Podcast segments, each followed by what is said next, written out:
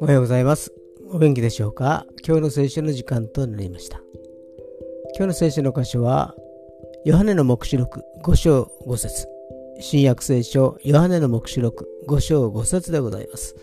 お読みいたします。すると、長老の一人が私に言った。泣いてはいけません。ご覧なさい。ユダ族から出た獅子、ダビドの根が勝利したので、彼がその巻物を開き、7つの封印を解くことができます。アーメン。7つの封印。7は完全数ですので、誰にも封印を解くことはできないのです。でも、できる方がおられるのです。それはユダ族の獅子、ユダダビデの根と呼ばれているキリストなのです。普通巻物は内側だけに書かれていますが、この巻物は外側にも書かれていました。神様は言いたいことが溢れていたようです。今日も神様の御言葉を静かに聞くことができますように。